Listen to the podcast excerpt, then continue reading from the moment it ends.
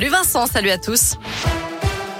À la une, le chef de l'État dans la Loire. Aujourd'hui, Emmanuel Macron a effectué sa première visite chez nous depuis le début de son quinquennat. Il a pu s'entretenir avec le maire de Saint-Etienne, Gaël Perdriau, avant de se rendre dans l'entreprise Siléane, près d'Ikea, où il a échangé et déjeuné avec des salariés. L'occasion d'évoquer son plan France 2030, un plan qui consacrera 800 millions d'euros au secteur de la robotique, dont 400 millions pour la fabrication de ces robots qui intègrent de l'intelligence artificielle. Le président est ensuite allé à Montbrison. Au menu, la visite de la friche GG en pleine réhabilitation puis un moment d'échange avec les élus locaux. Un mot de ces chantiers sur la RN 88 avec une circulation interrompue de nuit à Saint-Etienne en direction de la Haute-Loire à partir de ce soir jusqu'à vendredi matin. Fermeture aussi à Firmini en direction de saint entre ce soir et vendredi matin, chaque fois entre 21h et 6h. Circulation interrompue également en direction du Puy demain et mercredi soir.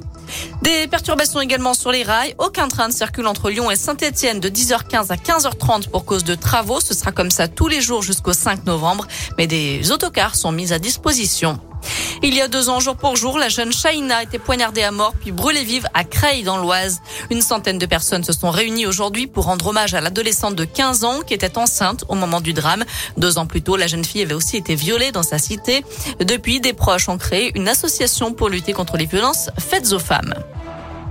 Un mot de sport avec du foot. Les Verts attendent leurs sanctions. La commission de discipline de la Ligue se penche sur le dossier dès ce soir après les incidents face à Angers vendredi soir.